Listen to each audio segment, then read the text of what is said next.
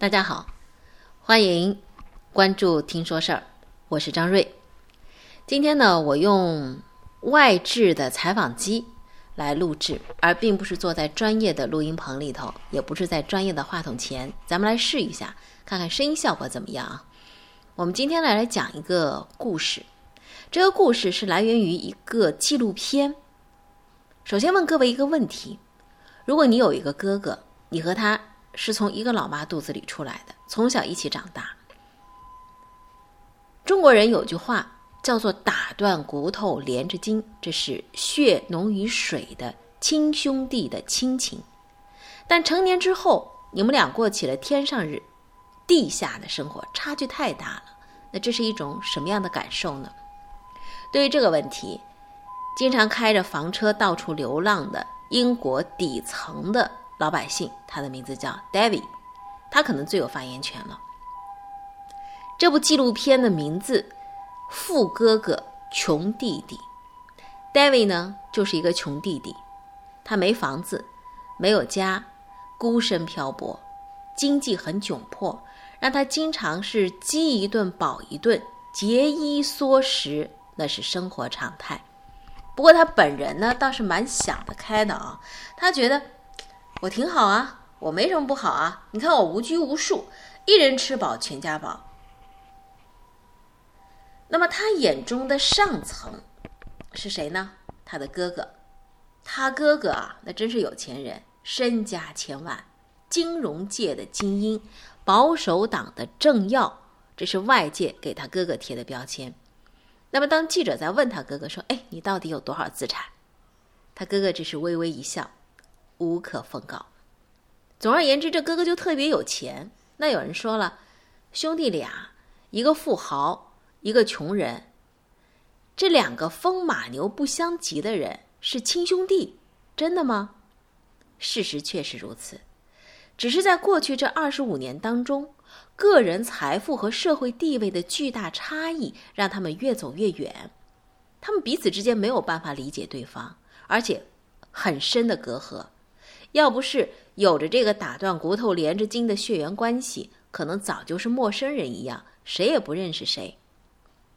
那么英国媒体就很好事儿，专门跟着这兄弟俩做了一个纪录片，还别出心裁呢，搞了一个变形记。什么叫变形记啊？就说对方各自住到对方的家里八天时间，看看会有什么样的影响和变化，你们俩的关系能不能缓和？这个就是这个纪录片叫《富哥哥穷弟弟》要讲的故事。我们也很好奇啊，最终的结果怎么样？他们有变化吗？他们的隔阂能够距离拉近一点吗？那还有一个问题，我也很好奇：异母同胞，为什么这兄弟俩截然不同的命运？什么原因？同样的爹妈，同样的。童年时候的成长环境差异在哪里？从头说起，要回到童年了。这哥哥名字叫伊凡，他比弟弟 David 大一岁。两个人呢都出生在一个普通家庭，老爸是警察，老妈呢是银行的小职员，家里也没啥钱，但是呢能够养活孩子那是没问题的。这两个人小时候也都吃差不多的东西，穿着差不多的衣服。也上着差不多的学校，唯一一个不同的是什么呢？戴维是弟弟，小一岁，小的呢就会被格外的宠爱。哥哥伊凡他特别记得啊，当他大一点的时候，他需要早上起床送报纸、修剪草坪来赚一些小钱补贴家用。那个弟弟呢可以睡大觉，然后呢享用妈妈为他们准备的早点。哥哥说：“我起早贪黑打零工啊，然后我很累啊。回到家的时候，我经常会发现 David 整天都没有做任何的事情。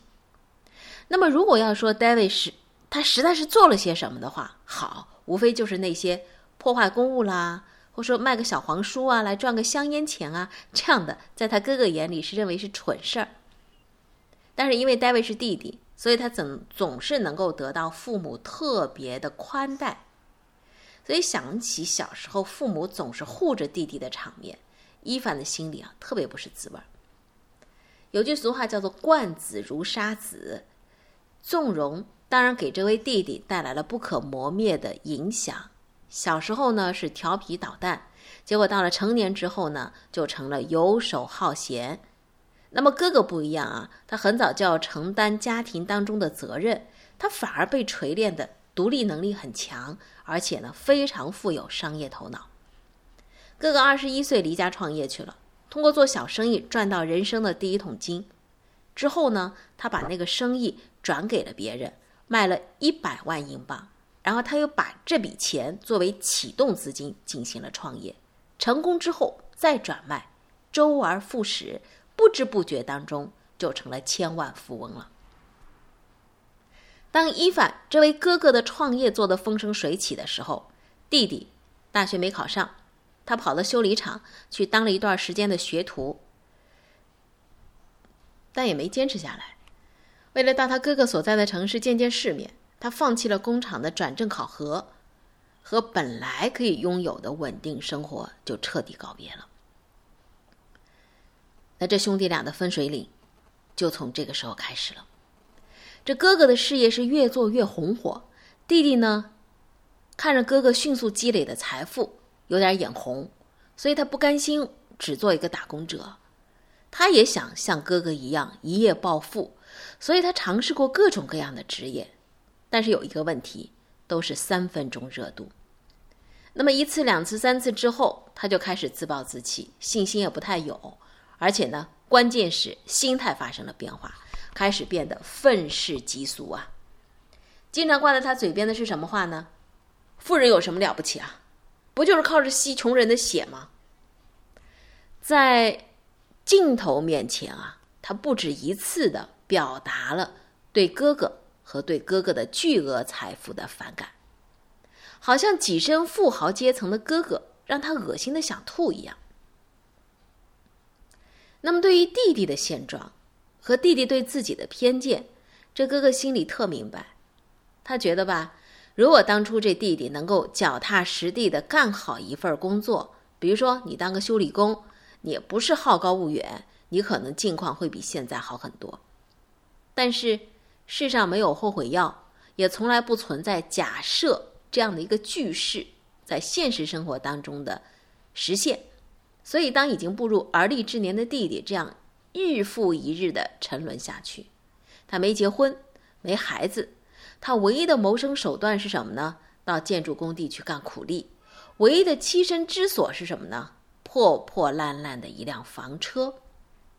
那么哥哥在努力的开拓着更大的商业版图，并且试着在政坛上头发出自己的声音。他买了若干座的豪宅，仅仅出现在纪录片当中的就有伦敦的四层的联排别墅。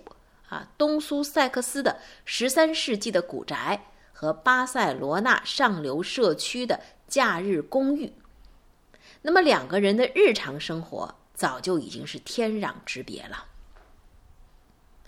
哥哥想不通，这弟弟为什么不找一份稳定的工作来告别漂泊的生活呢？那么弟弟呢，也对哥哥的致富之道深恶痛绝，他讽刺哥哥。说这就是一个虚伪的资本家。二十五年，两个人独处的时间没有超过两天。正是在这个误会和偏见当中，所以呢，纪录片当中啊，要体现出的改变，好像是一个特别困难的事儿了。一直到持续八天的变形记完成，我们好像最后看到的是两个人的心结呢，稍微有了一点点的松动。好了，兄弟俩换了一下。首先呢，哥哥要在弟弟的房车上待上八天，这哥哥的内心真是崩溃。房车的空间特别小，没有洗澡、没有上厕所的设施，推门进去，里头乱糟糟了。哥哥说：“哇，太恐怖了，这地方我都有点想哭了。”硬着头皮，在房车里头吃弟弟做的。半生不熟的羊排之后，弟弟主动提出来了：“我带你去感受一下我的日常活动怎么样？”哥哥说：“好。”其实呢，他是好奇，弟弟怎么就不能够找一份朝九晚五的工作呢？他每天到底在干什么？哥哥觉得他应该有个房子，有个正常的家。很快，他就发现弟弟存在最大的问题了。首先是自由散漫。弟弟跟哥哥说：“第二天上午十点啊，我在一个市民广场有个新书发布会。说是发布会，其实就是摆个街边小摊儿卖卖书。那么他卖的书是什么呢？是一本自费出版的，根据吸毒嗑药的经历写成的小说。第二天，哥哥老远看着了，穿着明黄色西装的弟弟，晚了一个小时出现了。哥哥一看他，觉得有一种一言难尽的荒唐。他认为，现代文明社会对一个公民提出的正常要求，比如说公开场合着装得体、守时，而在这个弟弟的心里似乎没有这样的概念。这也是哥哥认为弟弟所缺乏的高度自律。其次呢，哥哥认为弟弟的精神世界是荒芜的。在政治方面，弟弟有着自己的一套见解。他嘲弄英国奉行的现有的社会体系，认定它终将瓦解。弟弟定期会去参加一些政治聚会，在会上和各种拥有极端思想的人讨论。哥哥也跟着去了，然后哥哥在边上是一脸蒙圈的看着这些人夸夸其谈，却发现他们的观点、论据和实际情况相距甚远。比如说，有些人谎称自己的政治见解在大宪章里头有条款名列，但是当哥哥一提出质疑，那个人连最基本的事实都搞不清楚，就开始支支吾吾了。哥哥苦笑啊，我真想不出，这种脱离现实的古怪言论到底有什么意义。但是他也终于了解到了，其实，在底层拥有类似想法的人不在少数，他们不满于现状，于是就强烈的抨击现实，否定一切。弟弟处在这样的个圈子里，耳濡目染。那么他们所支持的是什么呢？比如说弟弟，他就对那个小行星连成一线毁灭地球，他对这个观点深信不疑，并且表示说，只有当世界毁灭了，国家才能够得到救赎。而与他相比的政府、政党、资本家、社会制度之类的东西，都不值一提，都是浮云。这是弟弟的观点。看着弟弟成天的沉迷于这些方面的东西，哥哥终于明白了。原来，对于某些人来讲，没有办法找份稳定的工作，过正常的生活，也不能够全怪他们自己。因为当你坠入一个文化圈层，不受影响真的是很难。让哥哥欣慰的地方有吗？有，那就是弟弟在做泥瓦工赚钱的时候，虽然做的很辛苦。但是呢，做的很踏实，精神面貌无疑是更加积极一些。但是，一想到弟弟不愿改变的观念，信奉的那些歪理邪说，哥哥就特别担心。哥哥面对镜头有点一脸无奈，他说：“这就是他的世界啊，我真的是不忍拆穿他。”哥哥在弟弟的生活里待了八天，他对弟弟所处的环境更加了解，他也找到了弟弟自甘堕落的秘密。现在他只好开始期待弟弟能够在走进他的生活之后，能够产生一些新的改变。那好，接下来就是弟弟到哥哥那儿待八天了。当弟弟第一天住进哥哥的豪宅，就和哥哥吵了一架。为什么呢？因为哥哥对节目组坦白说，这些年吧，我一直是在暗中帮衬着他的，我前后呢花了不到十万。这个说法让弟弟特别生气，他又跑来质问哥哥了：“你什么时候给我花钱了？我想买艘船，你给我买了吗？”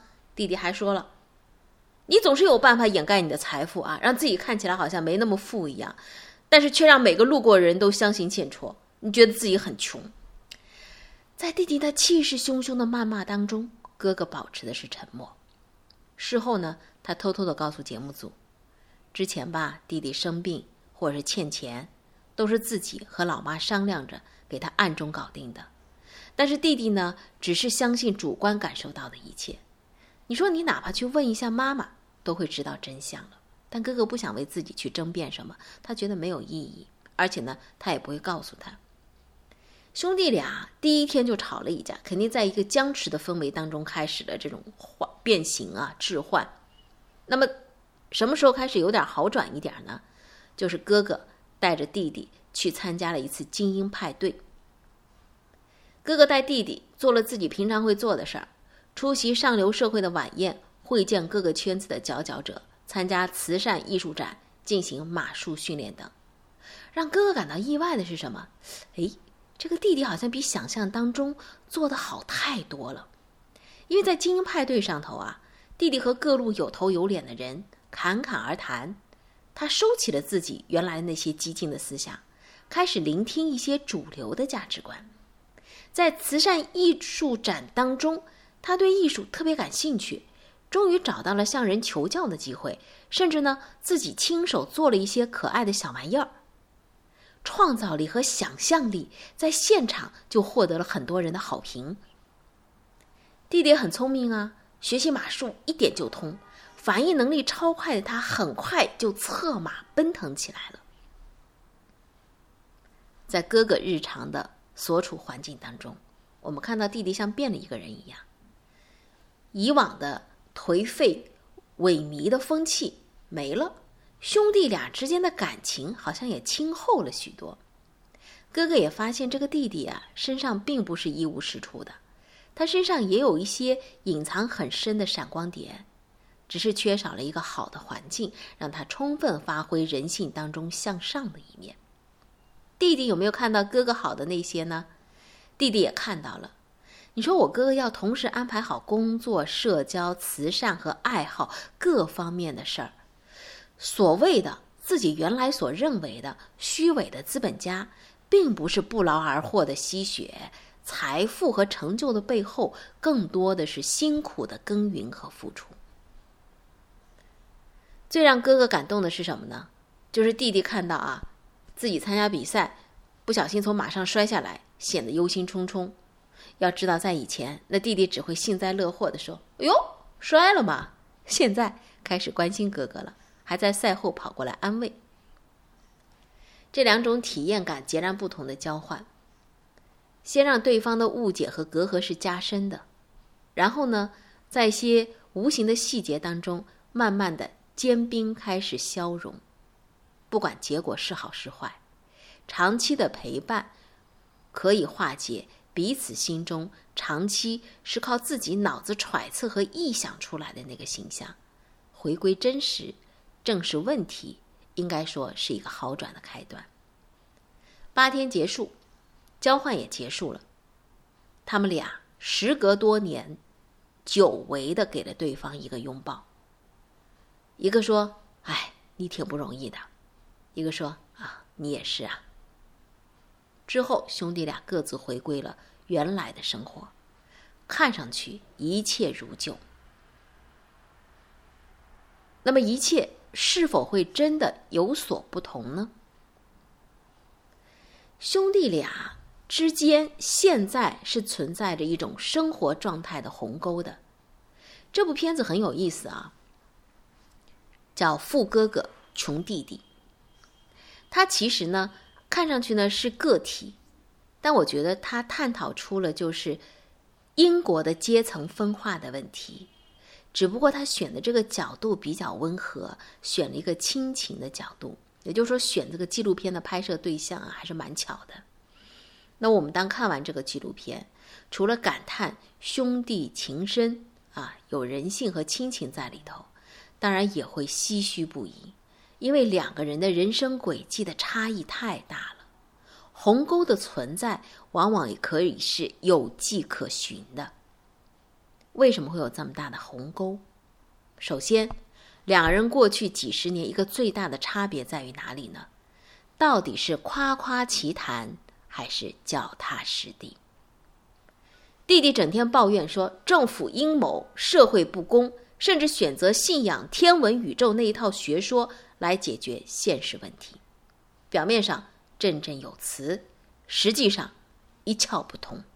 他相信的很多的理论都没有现实的依据。再来看哥哥，即便是富裕起来了，但他也秉持着从小被逼出来的勤勉工作的习惯，生活当中各种事儿都安排的井井有条。他是在做实际的事情当中塑造自己的三观的，所以以坚定的态度抵制着各种荒诞信息的负面影响。第二个区别是什么呢？环境和文化圈。哥哥处的是比较主流的精英文化圈，精英云集，谈天说地，彼此博采众长，交谈当中相互尊重，气氛融洽。而弟弟深陷在一个反社会和反主流文化的环境，并以此为乐。更糟糕的是什么呢？他身边竟然还有很多啊所谓的志同道合的人，他们排外而固执，缺乏参与现实的意愿。处在一个特定环境当中的一个个体，你要做到出淤泥而不染，太难太难了。所以呢，我们感受到的是什么呢？孟母三迁为什么？那就是一个好的环境对人的塑造作用显得格外的重要了。近朱者赤，近墨者黑。中国人的古话在这个纪录片当中啊，一一的都可以找到对应点。弟弟可以在哥哥所处的良好环境当中，找到自己的优势和闪光点，充分是说明了这一点的。还有第三个，为什么会有这么大的鸿沟的存在？是在于兼听则明，偏听则暗呐。弟弟，你看他的性格是主观易怒的，他更愿意以自己的态度去衡量世界。他可以去嘲弄哥哥的身份，嘲弄哥哥的财富，也对哥哥他自我认为的说从不关心我啊，显得怒不可遏。但是他从来不去认真的思考真相到底是什么，是怎样的。那哥哥。对于万事万物是保持一种冷静客观的态度。哥哥深信一个道理，那就是旁观者清，当局者迷。有的时候被弟弟都气到了，他会选择退一步，询问一下第三方的看法，不会轻易的被情绪牵着鼻子走。一穷一富兄弟俩，区别是一个生动的缩影。展现出贫穷和富裕之间的很复杂的一个议题。当然，这部片子看完之后，让人感慨万千，就是鸿沟的存在、阶层的分化，也让人去思考一些问题，问很多的为什么。在社会、金钱、地位种种的差距的背后，个人因素的力量是不可小觑的。而我们能够做的是什么呢？那就是听别人的故事，想自己的心事啊。看完别人的故事之后，拷问一下自己：我有哪些做的不够呢？有哪些是值得借鉴呢？跨越贫富不容易，但是在成为更好的自己的这条道路之上，永远是有修炼和改进的余地的。